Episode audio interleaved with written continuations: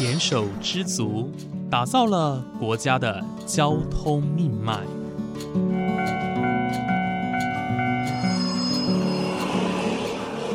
翻山越岭，运送着历史的独家记忆。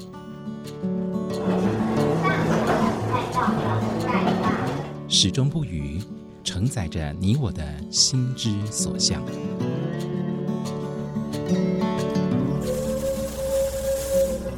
各位旅客您好，欢迎搭乘本班次列车，我是胡浩辰，欢迎来到鬼世界，让我们一起探索铁道文化，感受铁道温度，记录铁道故事。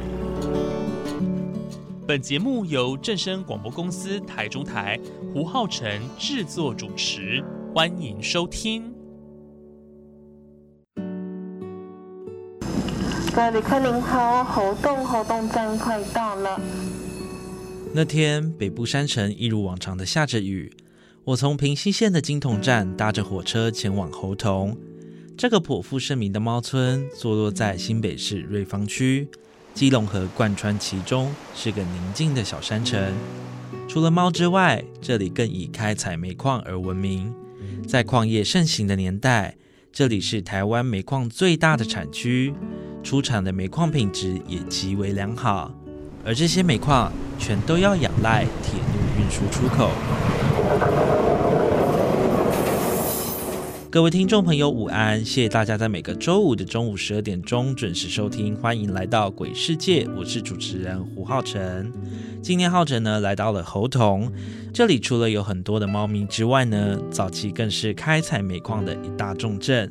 今天我们邀请到了一位退休矿工周朝南先生，来跟我们聊聊他的故事。首先，浩辰来到了猴硐矿工文史馆，这个地方坐落在瑞三本矿坑口旁边的两层楼建筑，而这栋建筑全都是由周朝南和他的退休矿工朋友们用自己的老人年金常年积累而兴建的。这个馆也是台湾第一个矿工的文史馆。嗯，是由矿工自己用老人年金来做的。老人年金哦，对，因为早期的民国三十五年之之后的台湾的煤炭支撑的台湾国防、交通、经济、民生，包括所有一切的东西都是要靠煤炭。嗯，那到民国七十五年以后才不断进来有瓦斯、天然气才进来。哦，所以以前的煤炭是支撑台湾的所有的一切。那煤炭长在地底下，是用矿工的生命跟鲜血去换出来的。对。那煤炭这段辉煌历史跟矿工这段辛酸的故事，没有在台湾经济发展过程中留下一点蛛丝马迹。你在课本上看不到，你在杂志上看不到，电视上更没有。嗯。很手机从你反正在媒体之上看不到“矿工”这两个字。我们曾经是台湾的护国神山，为什么那个年代是护国神山？那个年年代没有煤炭，台湾是活不了的。那在无奈之下，我们就用我们的我们十几个老矿工，用我们的每个月的三千五百块的老人年金，打造现在你来参观的这个文史馆。哦，哎，这个文史馆所有的点点滴滴，所有的照片、文史、文物，都是我们这些矿工自己累积下来的。那我们为什么要做？如果我们不做，没有人会做。自己的故事自己说，我们都年纪都很大了，我我算将近八十了，那都是最少最少都是七十多岁。所以这个历史这个故事，如果不经过我们来传承的话，这个已经已经再过五年以后，你要再过十年以后，你要访问一个矿工都有困难。嗯，所以说趁着我们还在，我们还有一口气，还有一口气，把这些我们。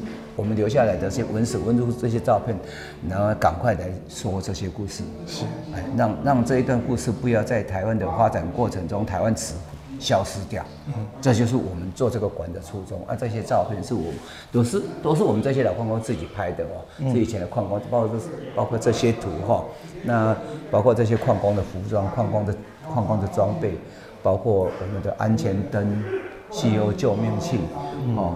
这些都是我们留下来的，现在你买也买不到。那这是很台湾很重很重要的一段历史。是。那我们这里打造一个矿坑模型，我们现在进去矿坑看看。那矿工有多危险？因为台湾的采煤条件跟外国相差很多。台湾的煤层很薄，大概三十公分到六十公分，那外国都是几公尺在开采。所以他们是露，甚至于露天开着，所以他们做起来很安全。你看我们这些矿工在那窄小的三十公分窄小空空间工作，你看他的照片，他的右边肩膀是靠到墙壁上，左边也是靠在墙壁上，那躺在这边工作，每天要工作八个小时，温度在三十八到四十度之间，四十度到一百八十度中间，在这种恶劣环境工作下，你看他们有多辛苦。为着台湾的经济，为着他们家庭生活，这些人就这么这么努力在工作。那这个是这些下来，这些是矿工的个人装备哈，这些工对。那这边的这边的是呃矿工矿工的安全器材。有煤炭就有瓦斯，瓦斯一定要检测瓦斯。那矿工每个矿工进去矿坑里面，一个一分钟每一个矿工要有三立方公尺的空气，那一定要测风气，要有风有测量瓦斯，这个是安全设备。嗯，这个就是各式矿工哈，各司其职。其实你们的了解，矿工只有一种是矿工，其实不然，矿工大概有分成十几种。就像我们一般工厂一样，从原料进口到成品出去，经过很多的手续制造、品品管，所以是各式各样工人的的的工具，我们在。缩小展示在这个地方，比如说，哎，这个这一支工这一支搞煤机是李登辉先生用过的。哦。那为什么肯定这一支是他用过的？因为便宜的李登辉挖煤炭，这个人是我，所以他挖过以后这一支我就把它留下来。这这次变成本来本来珍藏品，不是何止珍藏品？我这一支本来在一百零九年、一百零八年要请拿去请李登辉帮我签字，因为那时候他已经生病，对，所以没有当李登辉签字，好可惜。哦。就是变成我这个馆的遗憾。是。这一支就是我的镇馆之宝，但是现在我只能用照照片显示这一支是他用过的，因为他用过以后我就把它保存下来。OK，啊，这些是我以前以前储存下来的煤炭，所谓黑金这些煤炭。这啊这这这个大土出处是，呃，为了让矿工来来参观的游客更了解矿工的辛苦。你看他们这样算是没有很脏，但是他裤子是湿的哦，但是他们戴的口罩是不戴的。因为戴着口罩会马上死，不戴口罩明天才死。为什么？高温高湿，呃，空气又很污浊，你戴口罩等于把你蒙蒙死了。嗯。所以我们就吸不到空气的感觉。对对对，把口罩拿下，又而且不是流汗嘛？流汗你口罩泡水怎么呼吸啊？对。而且是做很粗重的工作，所以说我们才说矿工戴口罩是马上死，不戴口罩是慢慢死。是。是一样会死的。那这些就是我们所留存下来，包括呃矿工掘进啊要用的工具的，包括要使用炸药如何爆炸坑道的，加上这些呃救护器材的展示啊，加上你矿工，其实你们都你们外面一不知道的，就是你矿工非常的知道你矿工非常的少。嗯，其实不然，台湾的拧矿工早期是大概百分之将近一二十啊。嗯。一千个大概有两百个磷矿工，哦，那磷矿工是任劳任怨的，做的比比磷矿工更好。那磷矿工一样会牺牲呢。我我的我们的记录里面，磷矿工也十七岁，因为在矿坑里面被石头压死掉。哦，这是非常的很多你们外面不知道的，其实台湾的磷矿工牺牲的也蛮多的。他们为台湾经济打拼。如果说矿工曾经是台湾的护国神山，那么这些磷矿工是护国神山占了一半以上。嗯。他们除了挖挖煤炭拼经济以外，他们回去还要照顾家庭，还要照顾家庭。所以当时这些女矿工也是进到矿坑里面去挖矿。对，因为当时拍拍女矿工的时候。那个时候我我还没我们还没有相机，那那这些老的是会后来有我们去访问，现在还没死的，他们以前都是这样年轻呢，都是十七八岁、一二十岁的女孩子，每个人都蛮很漂亮，嗯，而且他们跟蓝矿工做同一样的工作哦，是，所以我们在文史馆一楼看到的就是很多的陈列的装备，还有一些很珍贵的照片。呃，二二楼哈，文物室展示的就是一些比较多的一些一些。矿工用用具，都是这些图片，这些老矿工他们自己用过的，他们就是照片里面的东西摆在下面的。哦，我们这个是当矿工要结束的时候，我们把它故意把它存下来，还有还有这么多的以前的矿工的用具。是，对我们这边陈列的非常多，但是最可贵就是在民国七十年左右，呃，朋友送我一台傻瓜相机，我留下这些珍贵的。嗯。这些记录照片，真的。现在，哎，你看到的外面在矿坑里面工作的矿工照片，大概百分之九十五以上都是我的啦。当初就是我我们那些伙伴，大家都做得很辛苦，我们拍几张照片回去给大家家人共享，说哦我做做做个很很辛苦，丢。让大家理解一下。常年潮湿多雨的气候，让猴硐地区的建筑物显得斑驳，却也凸显了这里已发展百年的怀旧气息。在矿产丰饶的这里，有许多经历风吹日晒雨淋的煤矿遗址，包括舍石山、舍石场、玄喜煤厂及矿场中的轻便轨道，它们曾是矿业发展史的一部分。周朝南先生也带着浩辰我绕行这个小村庄，见证曾经辉煌的一切。这个矿坑是台湾最大的矿坑，产量最多的，功能最多的。这个要看这个小小的洞啊，一个洞这个同时里面正在兴盛的时候，里面有一千个工人矿工在工作，哦，一千个。一千个。你你这这么这么小的洞，怎么可能一千个？跟蜘蛛网一样。它进去以后，这条主主坑道以后进去还有五个五个支坑道，嗯，一个支坑有五个支坑道哦，一个支坑道里面有八个我们叫做片向道，就是有叫微血管，它每一个微血管可以容纳四十个到三十个的工人，哇。所以跟蜘蛛网一样的坑道。那么我们这边最远到你们尼亚卡那边的石峰瀑布，哦。我们这边的风从这边继续从那边排出产排出来的，哦，所以所以这个这个距离很长哎，将近十公里吧，哇，真的。对啊。这个叫做瑞瑞山本矿。瑞，山本矿，嗯。哎，本矿是直通到那个那个平溪那边平溪石文瀑布。那你看到现在这个天，哎，包括包括到后面的，包括到石分石分瀑布那边，是这里看到的天的底下，所有坑道累计出来多少公里？所有坑道哦，哎，有有有轨道的坑道哦，不是挖过的那个不算哦，啊挖过那个小坑道，有轨道可以推矿车的才算得出来啊。这里到高雄再回来多少公里？这里到高雄，八百公里，对啊，再回来哦。有到八百哦，有有。啊，单单这个，因为瑞山呃活动地区有大概有十个矿，嗯，单单这一个矿就有三百公里，光瑞山本矿就有三百公里。对，不是我们乱改，它是有，因为我有文史资料可以整理嘛，嗯，我怎么说挖多少，什么挖多少，你说这样一直累积依照铺设铁轨的长度是是？也有有铁轨才算。八百公里哦，八百公里，我我当时我自己都不相信，后来经过我我们几个人算了以后，还拿去复算，不可思议，但那这个真的是不可思议这个矿就有三百公里了。所以一个矿矿坑，我们看是一个大坑洞里面隧道进去里面的之后有，有铁轨，这个本坑就有三百公里了。那哦，活动看到这边，这边还有一个矿，这边还有一个，也都是也就是瑞山煤矿的。哦，瑞山煤矿的看到这个天的底下嗯有八百公里的坑道，有轨道的哦，没有轨道不算。所以它其实里面就是呈现一个像叶子那种叶脉 对，那样子散开的类感觉。似类似，而且还不是一个叶，它是三个叶。为什么三个叶？这里的煤层有三层，有哦本层、下层再下层，所以说一个叶子、三个叶子叠在一起的密密麻麻的坑道，微血管有多少？哦，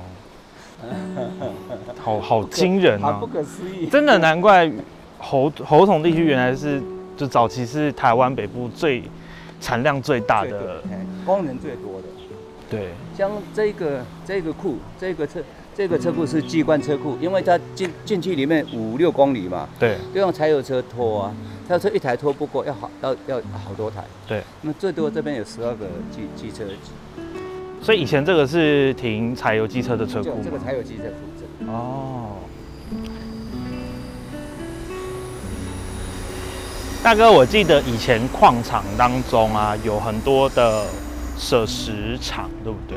有这边有吗？有太多了，太多沿途会告诉你。哦，现在还看得到吗？哦遗迹当然看得到。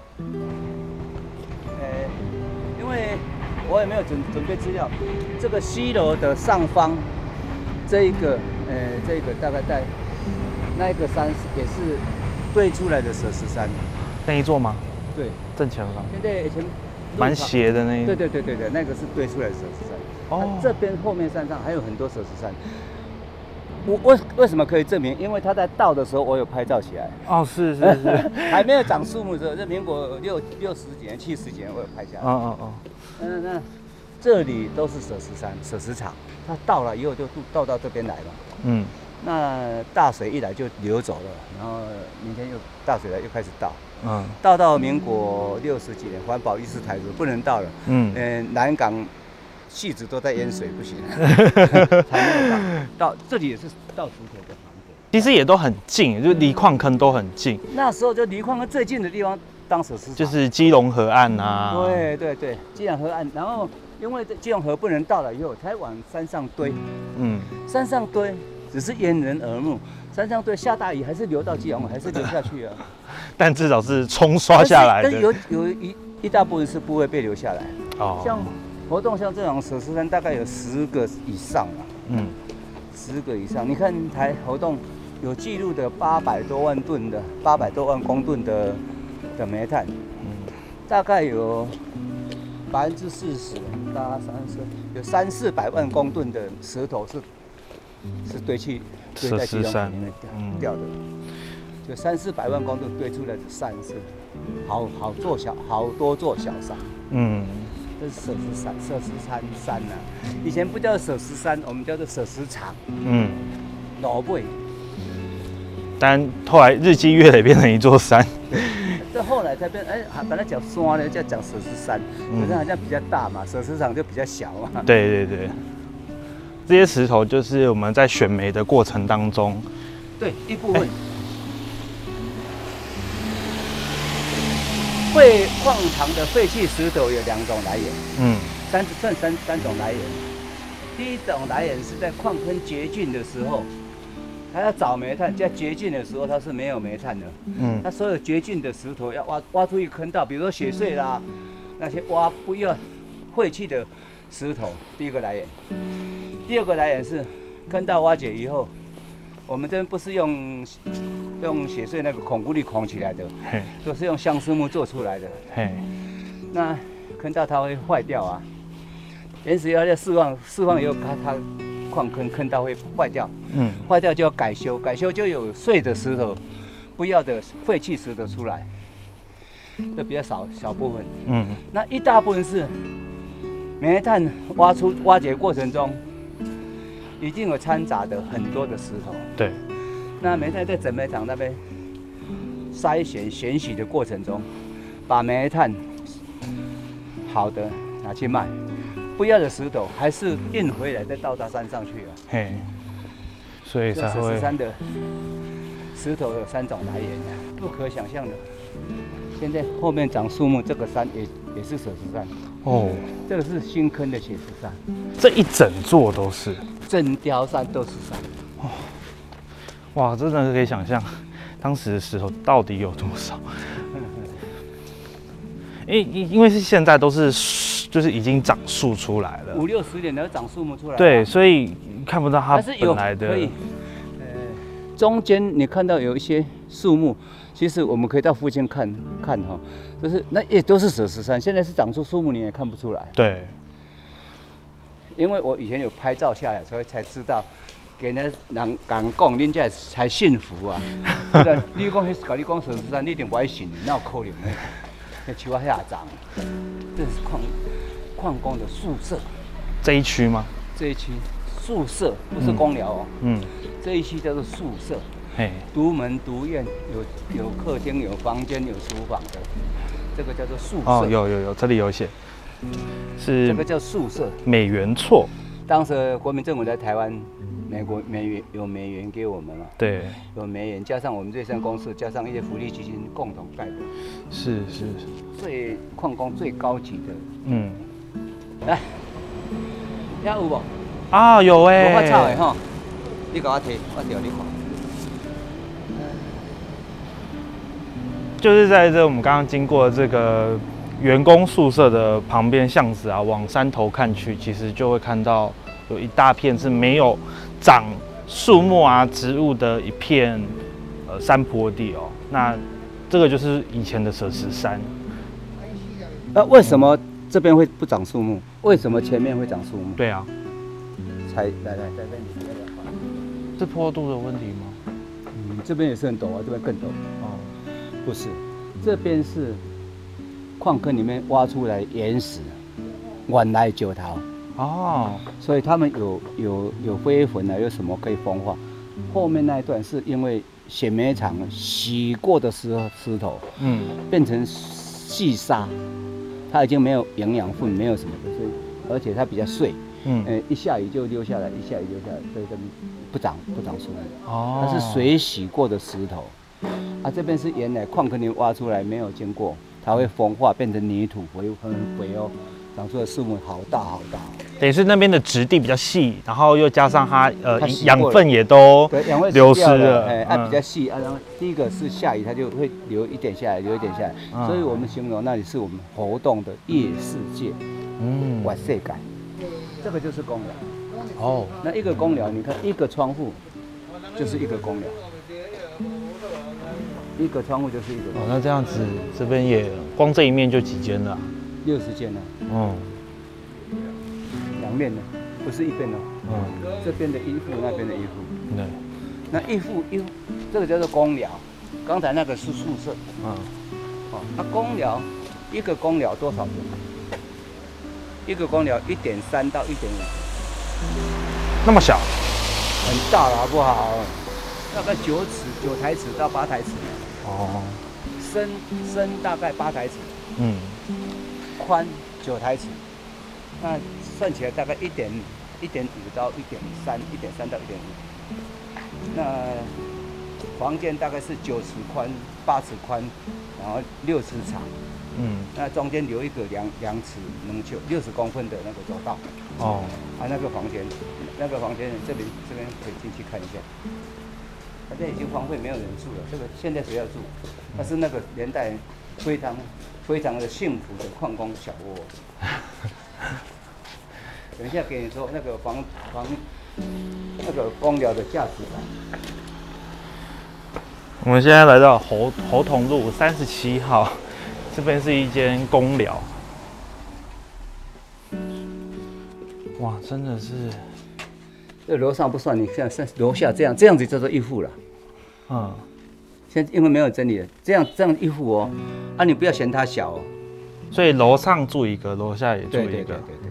嗯，我们这个房子我叫做多功能房，多功能，它是我们一家六口，比如说以我家来算，我我们两个四个孩子，加上我们老老老公老婆，嗯，我们六个人就住这一个房子，叫做我们的家。嗯，而、我们那个家晚上是我们的床铺，大家挤在一起。对，没问题。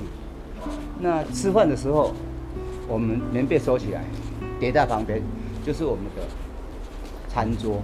哦，那矿工下班回来喝酒的酒桌，嗯，啉酒的，哦，啊，不爱啉酒的时阵泡茶茶桌啊，嘿，酒桌、茶桌、餐厅哈、嘿，啊，矿工如果礼拜天无聊的时候，呃，矿工去当矿工的那个老婆无聊，左邻右舍酒酒来拍麻将、刮杂鹅啊，嘿，宿舍牌的赌房，哦，那晚上吃晚饭以后，孩子写功课的书法，嗯，哦，还有哦，不止这些哦，下雨天活动最喜欢下雨嘛，嗯，下雨孩子不能出去玩，礼拜天在房上跳来跳去的孩子的游乐场，嗯，那一个一点三平是我们的卧房、书房、赌博房、餐厅，加上书房，加上北间，嗯。加上游乐场，七八种功能，我们叫做我们的多功能房。真的，所以当时的矿工乐天知命，然后很知足。对，那个年代的矿工就是温饱，假霸清修的金花意啊。在这一集的节目当中呢，周朝南先生带着号称我探访猴洞很多地方，包括我们一开始所在地就是矿工文史馆，以及后来我们到了户外，到了瑞山本矿的矿坑口，也看到了舍石山、舍石场的遗迹，还有宿舍、公寮的遗址哦。其实探访了很多地方，可以发掘到猴洞地区哦，呃的矿业文化史真的是非常非常的悠久。下一集呢，我们即将探访运煤桥以及猴洞坑休闲文化园区，还有玄喜煤厂，这些地方都是猴洞地区非常具有历史文化，都有非常多故事的地方。而在周传南先生的解说之下呢，这些地方仿佛又活过来了一般，因为这些地方都有他们的记忆哦。精彩内容请继续锁定下周同一时间的，欢迎来到鬼世界，我是主持人胡浩辰，我们下次再见，拜拜。